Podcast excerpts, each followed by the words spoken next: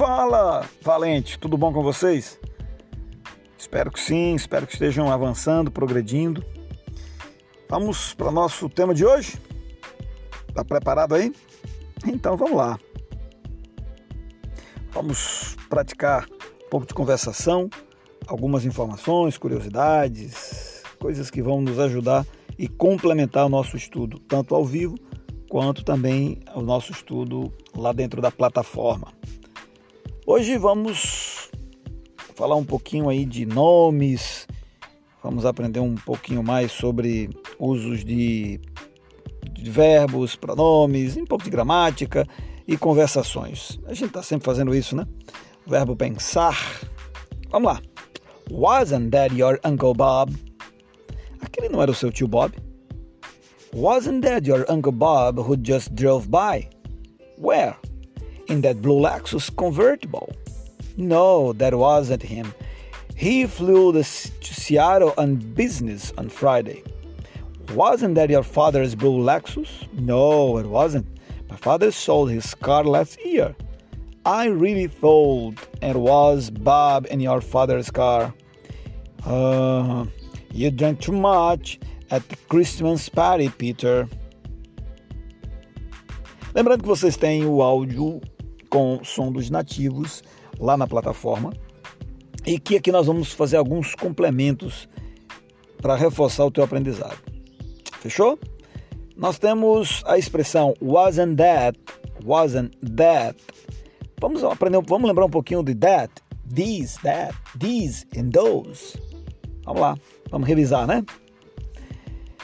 A gente já sabe que tanto em inglês como em português tem uma certa distinção dos pronomes demonstrativos quando você está falando de alguma coisa que está perto e quando você está falando de uma coisa que está longe. Quando você vai falar alguma coisa que está perto, você usa this. Quando você vai falar de alguma coisa que está longe, você usa o pronome that. This hat in my hand is pretty. Este chapéu na minha mão é lindo, bonito. This watch I'm wearing is very expensive. Esse relógio, este relógio, perto aqui estou usando é muito caro. That man across the street is strange. Aquele homem no outro lado da rua é estranho.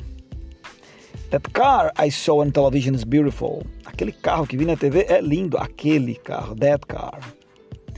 E o plural, this, passa para this, this, and that, those.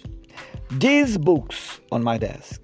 Estes livros na minha mesa those clothes in the shop window. Aquelas roupas, those clothes, aquelas roupas na vitrine da loja. Wasn't, wasn't é o que, meu nobre? Wasn't é o negativo, a parte negativa do was. A maioria dos americanos usam wasn't e não was not. Não é muito comum utilizar, é considerado muito formal. Ok? E para encerrar nossos comentários de hoje, deixa eu falar um pouquinho sobre o verbo pensar. O passado do verbo to think, que é pensar, é thought. Thought, linguinha entre os dentes, dando aquela enrolada no meio da boca. Thought. I thought of your of you of you yesterday. I thought of you yesterday. Pensei em você ontem. Agora, se você usar um antecedente certo? Se tiver um antecedente a esse verbo to é, fold, no passado, aí ele vira um substantivo. Ele deixa de ser verbo pensar para pensamento.